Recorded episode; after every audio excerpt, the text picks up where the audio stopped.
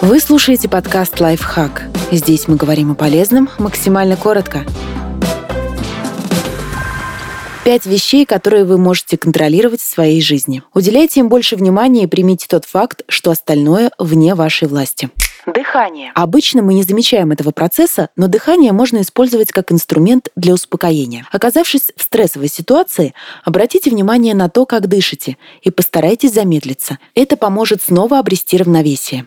Внутренний диалог. Часто мы слишком критикуем себя и зацикливаемся на негативных мыслях, а это неизбежно сказывается на нашем настроении и отношении к жизни. Постарайтесь изменить свой внутренний диалог, сделать его более позитивным и стать к себе добрее благодарность. Простое перечисление того, за что мы благодарны, положительно влияет на то, как мы себя чувствуем и как взаимодействуем с окружающими. Заведите привычку каждый день записывать три вещи, за которые вы благодарны.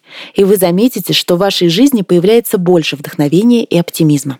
Физическая форма. Не откладывайте заботу о здоровье. Больше двигайтесь в течение дня и занимайтесь спортом.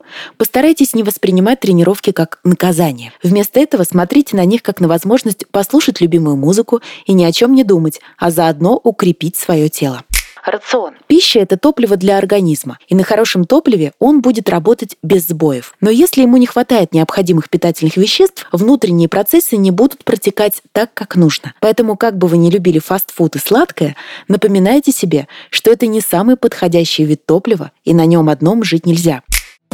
Подписывайтесь на подкаст «Лайфхак» на всех удобных платформах.